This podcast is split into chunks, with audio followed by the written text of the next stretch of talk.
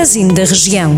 Porque falamos da sua terra e das pessoas que conhece, em cada cidade, vila ou aldeia, acompanhe a notícia que está mais perto de si. Magazine da Região.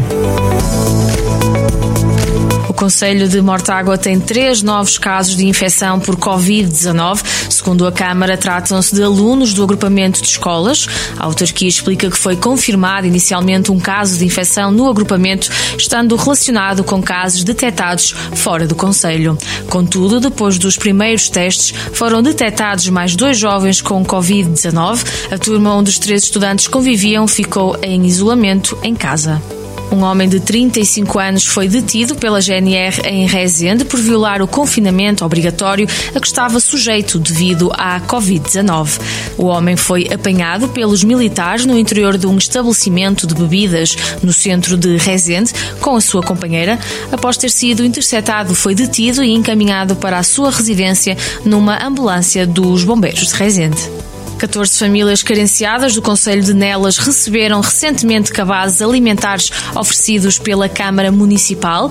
A iniciativa, que já decorre há vários anos, abrange a entrega de fruta e produtos hortícolas pelos agregados familiares menos abastados na sequência do desconfinamento face à pandemia da Covid-19.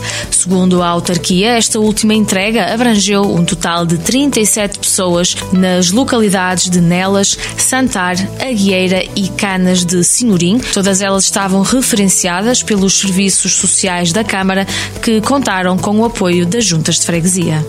Penedono tem mais um caso confirmado da Covid-19. O Conselho tem agora quatro infectados registados desde o início da pandemia.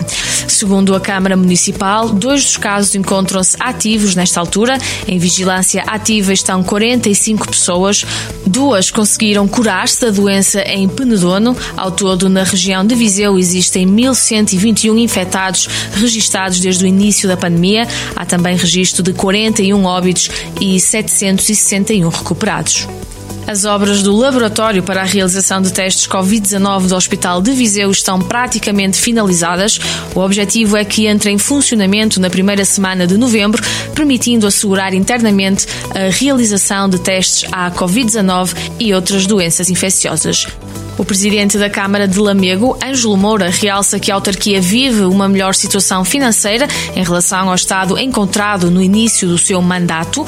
O autarca fez o balanço dos seus três anos de mandato à frente do município, quando falta um ano para as próximas eleições autárquicas. O posto de turismo de Sátão vai receber a partir da próxima segunda-feira, dia 2 de novembro e até 29 de janeiro do próximo ano, a exposição de costura criativa Mimos da Pintucha, com obras feitas pela artesã Olga Pinto, natural de Lisboa. Nesta mostra, a autora vai apresentar peças de artesanato variadas, como lancheiras, bolsas para telemóvel e mantas para bebés, todas feitas como peças únicas e artesanais. Jornal do Centro, a rádio que liga a região.